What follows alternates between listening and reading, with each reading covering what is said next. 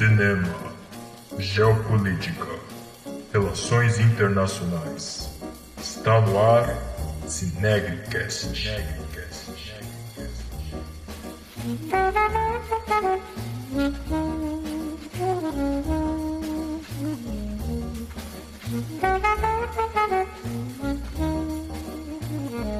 Olá, Cinegres. Eu sou o Lucas, estudante de administração na FEA USP e amante da sétima arte. Junto com o Fred, traremos um podcast natalino com a introdução histórica sobre o tema, seus contornos contemporâneos e representações culturais, além da representação do evento em filmes da cultura pop. Olá, Cinegres! Aqui quem vos fala é Fred Zeffirelli. Sou artista, criador de conteúdo digital, sou ator ainda em formação e faço letras na Fefeleche. É um prazer imenso estar aqui com vocês ao lado do Lucas no Cinegricast. Então já aproveita para nos seguir em todas as plataformas digitais. Inclusive, nosso especial de Natal já está no ar lá no IGTV. Todo mês temos cineclubes com convidados para debater um filme. Temos também a revista Sinestesia. E você nos encontra nas plataformas digitais pela arroba Projeto Cinegri. Sem mais delongas, vamos começar pelo começo a nossa realidade atual. O que é o Natal hoje em dia? O dia 25 de dezembro é quando comemoramos o nascimento de Jesus Cristo. Aqui no Brasil, temos a tradição de cear. A gente faz a virada da noite do dia 24 para o dia 25. Muitas famílias costumam fazer uma oração e logo depois se empanturrar de comida. Claro que não poderia te falar que neste mesmo dia acontece o famoso amigo invisível ou amigo secreto, seja lá como você gostaria de chamar.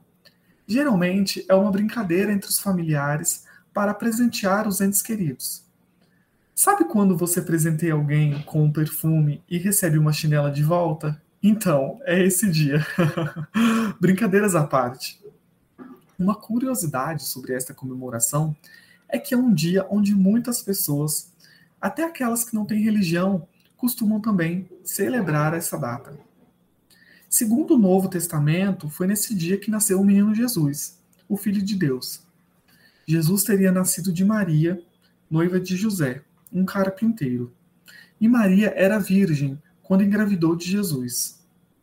A tradição diz que José e Maria viajaram pouco antes do nascimento de Jesus. José havia sido ordenado a participar de um censo em sua cidade natal que era Belém. Todos os judeus tinham de ser contabilizados para que o Império Romano pudesse determinar o quanto recolheria deles em impostos. Os que haviam se mudado de Belém, como José, tinham de regressar para serem registrados. José e Maria enfrentaram a longa e árdua viagem de 150 quilômetros, partindo de Nazaré, passando pelo vale do Rio Jordão, passando por Jerusalém até chegar a Belém. Maria viajou sobre uma mula para guardar energia para o parto. Mas, ao chegarem a Belém, souberam que a hospedaria local estava cheia. O dono do local então os deixou permanecer em uma caverna rochosa sob a casa, usada como um estábulo. Foi ali, próximo ao barulho e à sujeira dos animais, que Maria deu à luz a seu bebê e o colocou na manjedoura. E então, através da oralidade e dos escritos bíblicos, que perpetuamos e comemoramos essa data até o dia de hoje. Nessa época, infelizmente ou felizmente, dependendo da perspectiva com que olhamos, há um consumo desenfreado, tanto de bens como roupas, acessórios, que acabam por ser presentes, tanto para nós ou para os nossos familiares queridos. Até também a comida para ser do Natal, que acabamos comprando mais alimentos do que seria normal no nosso cotidiano. Digo felizmente porque sabemos que aqueles que são favorecidos economicamente terão acesso aos bens com maior facilidade. E digo infelizmente porque sabemos também que nosso país é muito desigual. Há um precipício, diria que uma ponte, onde de um lado estão alguns que consomem muito e do outro outros que contam moedas para ter o que comer. As luzes, as festas, os jantares das empresas, as compras. Talvez essas coisas não nos deixem ver o assunto principal, a celebração em si e o que ela significa para aqueles que são cristãos. Que nada mais seria, digamos no geral, celebrar a vida, trabalhar a alteridade para enxergar o outro como ele é, e aceitar as diferenças, amar e celebrar as diferenças, o amor. É importante frisar que essas datas não são um mero acaso, elas fazem parte de uma rede globalizada de consumo, que detém o capital e precisa fazer com que ele gire, rendendo ainda mais lucro. Por isso, se a gente para para perceber, temos datas bem espaçadas no calendário anual ocidental. Quase todo mês tem uma data significativa que faça com que pessoas comprem presente, tanto para si quanto para terceiros. Acho que um exemplo bem claro e ótimo é, é o além do Natal, né? É a Black Friday e o Dia dos Namorados, que serve aí cumpre muito bem esse papel de consumir desenfreadamente. Se a gente para para pensar também sobre as produções cinematográficas natalinas hollywoodianas, a gente percebe que é um padrão. Sempre muitas luzes, presentes, farturas de comidas, atrelado, claro, à imagem de felicidade e união familiar. Ousaria dizer que atravessamos a representação simbólica que o Natal tem, já que o consumo é desenfreado. Mas claro que não é uma regra para todos mas isso segue sendo uma lógica de status quo.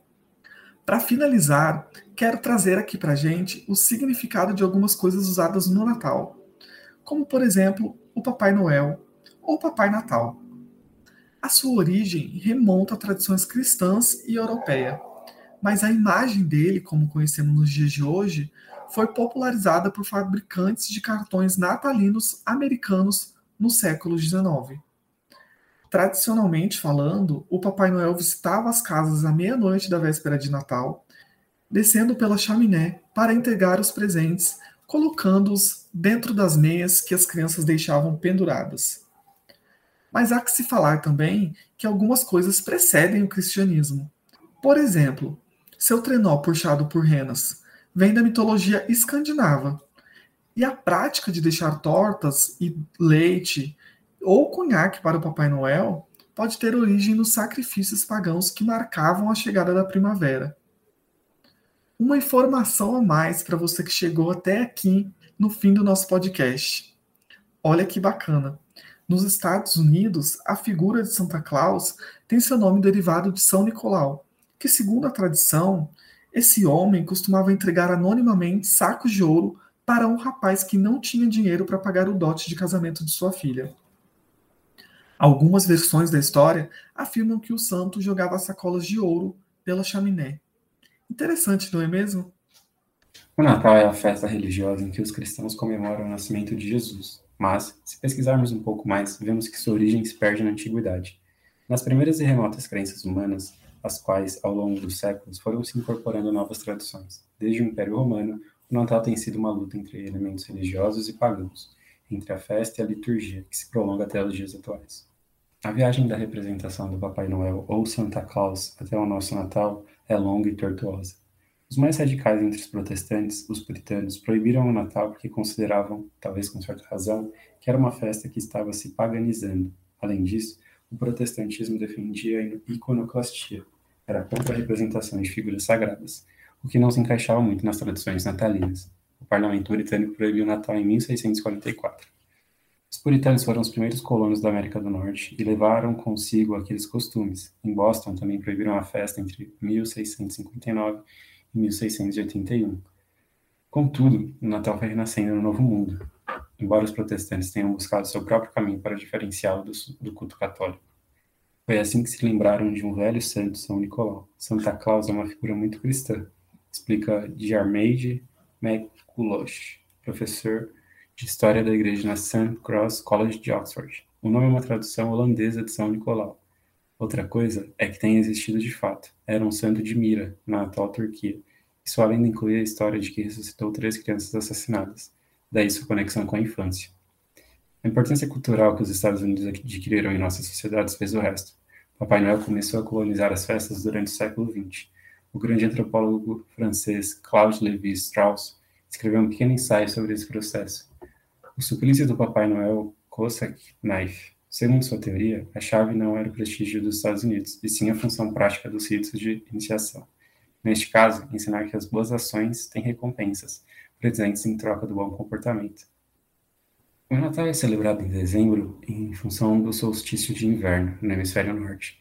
Será a noite mais longa do ano, o momento em que os dias começam de novo a crescer, uma vitória simbólica do sol contra a escuridão. Acontece entre 21 e 22 de dezembro e é comemorado desde tempos imemoriais o historiador Richard Cohen relata em seu livro Perseguindo o Sol a história épica do astro que nos dá a vida, que praticamente todas as culturas têm uma forma de celebrar esse momento. O aparente poder sobrenatural para governar as estações que se manifesta nos solstícios inspirou reações de todos os tipos, ritos de fertilidade, festivais relacionados com fogo, oferendas aos deuses, afirma Cohen. Nessa mesma época do ano, em meados de dezembro, os antigos romanos festejavam a Saturnália, festival em que eles ofereciam presentes entre si, mas também trocavam os papéis sociais, uma mistura entre nosso Natal e o Carnaval. A data do Natal foi fixada em 25 de dezembro pelo imperador Constantino, porque nesse dia era celebrada a grande festa solar em Roma, explica Ramon Teja, professor emérito de História Antiga da Universidade de Cantábria, na Espanha. Especialista em História do Cristianismo e presidente de honra da Sociedade Espanhola de Ciência das Religiões. Assim, o imperador que transformou o cristianismo na religião de Roma e que governou entre 306 e 337 identificava de alguma maneira sua figura como divina, aproveitando o antigo festival do dia do nascimento do Sol Invicto. Foi uma fusão do culto solar com o culto cristão, de Esteja. Ao analisar o contexto atual, percebe-se o impacto que o Natal possui, principalmente no Brasil. Só em 2017, mais de 50 bilhões de reais foram movimentados no setor comercial devido à comemoração natalina. É, esse número não deixou de crescer em 2018, com aproximadamente 2,1% de alta em relação ao ano anterior. Nesse sentido, o acentuado aumento da compra de produtos favorece o fluxo de mercadorias importadas e exportadas no país, cenário que aquece a economia brasileira. Em relação à importação, os produtos que se destacam como os mais consumidos pelo público brasileiro são principalmente as roupas de marcas famosas e perfumes de luxo, sendo seguidos de calçados e acessórios femininos, produtos de beleza, maquiagens, enfeites natalinos e relógios masculinos. Tendo esses produtos em vista, os principais beneficiados com o Natal brasileiro são os Estados Unidos e a China, os produtores da maior parte das mercadorias de relevância em tal período. Além disso, certos produtos brasileiros sofrem um aumento de demanda em dezembro, principalmente em virtude das festas que marcam o final de ano, tendo como principal a carne de frango. Tal produto superou 150 mil toneladas exportadas apenas na metade de novembro, número que cresceu nos períodos posteriores e representou uma alta na média diária de faturamento de aproximadamente 17,2% em relação ao mesmo período de 2017. No Brasil, o Natal não tem neve na porta das casas ou chaminés para incrementar o imaginário das crianças sobre o Papai Noel. Isso já torna a festividade diferente de outros lugares do mundo, mas existem peculiaridades em outros países que nos são estranhas. Na Itália, Papai Noel tem um rival. É Befana, uma velha bruxa que visita as casas no dia 6 de janeiro, aqui, dia de reis, deixando doce para as boas crianças e um carvão para a massa. Sua generosidade seria fruto de arrependimento. Ela teria se negado a viajar com os reis magos quando eles seguiam para visitar Jesus, pois tinha que varrer a casa. Agora tentaria reparar o mal que fez. Na França, no dia 25 de dezembro, os franceses vão até a casa de um inimigo para fazer as pazes com ele. Na Áustria, em 5 de dezembro, os austríacos celebram a existência do Krampus, espécie de demônio que puniria as crianças más. Na data, as pessoas saem às ruas fantasiadas como tal monstro batendo uma nas outras com sua arma típica, uma vara.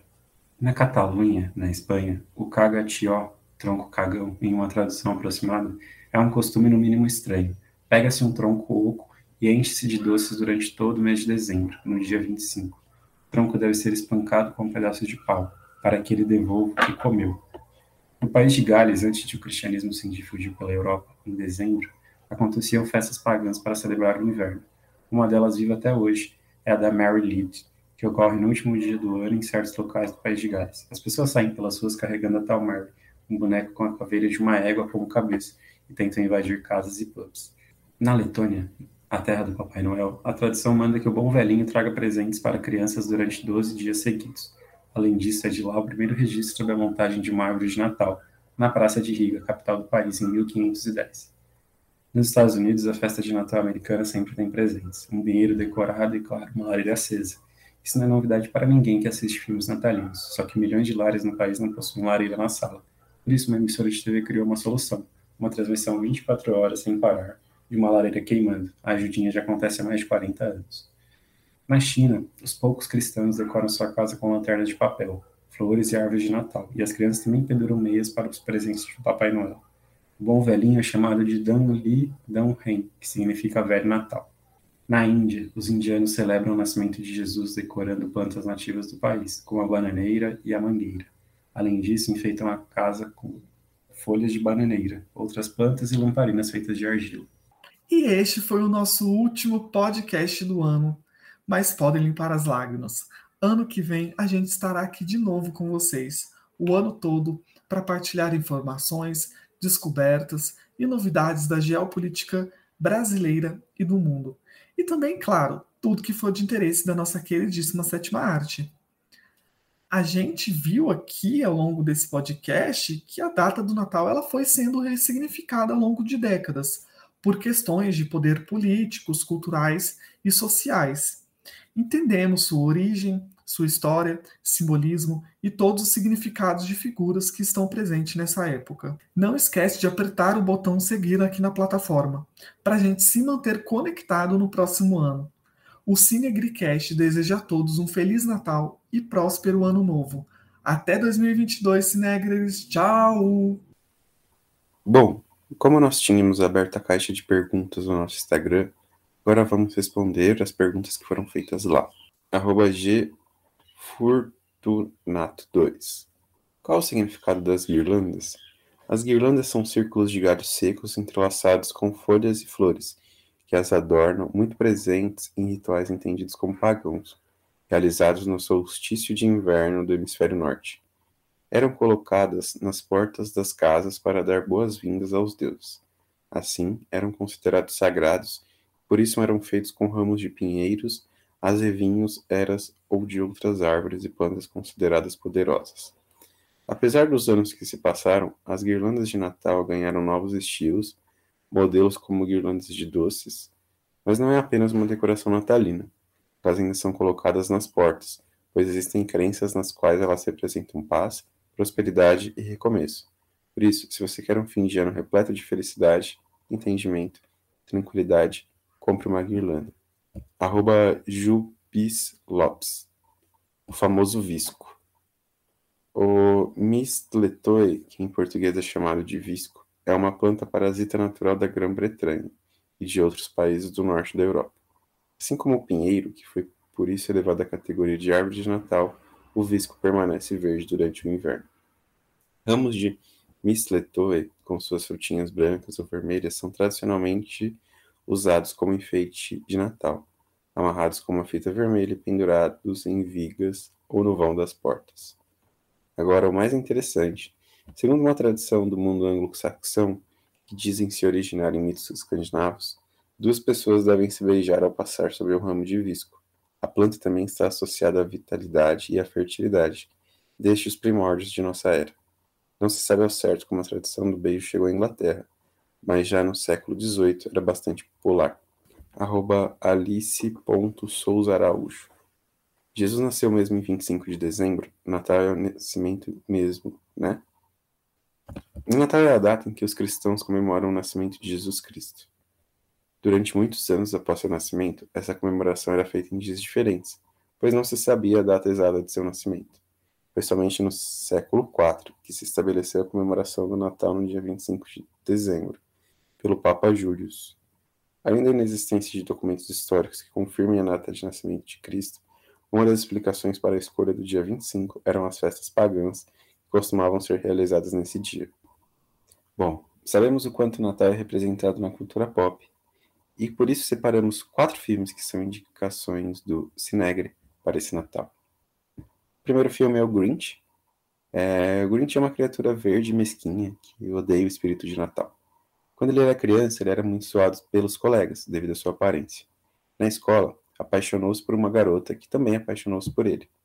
Devido a ser zoado por todos os colegas no dia de Natal, exceto pela garota por quem ele se apaixonou, fugiu e refugiou-se no alto de uma montanha, junto com seu cão Max, alimentando-se de lixo e fazendo máquinas avançadas a partir de sucata.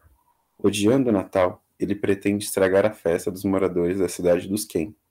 roubando presentes e enfeites com a ajuda de seu cãozinho Max. Ao mesmo tempo, a pequena Cindy Lou Kane, moradora da cidade dos Kane, observa as pessoas pensando apenas em compras, presentes e enfeites, quer saber o significado no Natal. Os caminhos de Cindy Lou e do Grinch se cruzarão e juntos conhecerão o verdadeiro espírito do Natal. O próximo filme é Esqueceram de Mim, filme estrelado por Macaulay Culkin como Kevin McAllister, um menino de 8 anos que é deixado para trás quando sua família voa para Paris para suas férias de Natal. Kevin inicialmente gosta de estar sozinho em casa, mas logo tem que lidar com dois ladrões que tentam roubar sua casa. O filme se desenrola com um garoto tentando salvar sua casa dos ladrões, criando armadilhas e causando muita bagunça. O terceiro filme é O Expresso Polar, é filme que se passa na América do Norte, na noite de Natal, no final da década de 1950 quando um garoto testemunha um trem chamado Expresso Polar, que está prestes a embarcar para o Polo Norte. Ele para em frente à sua casa.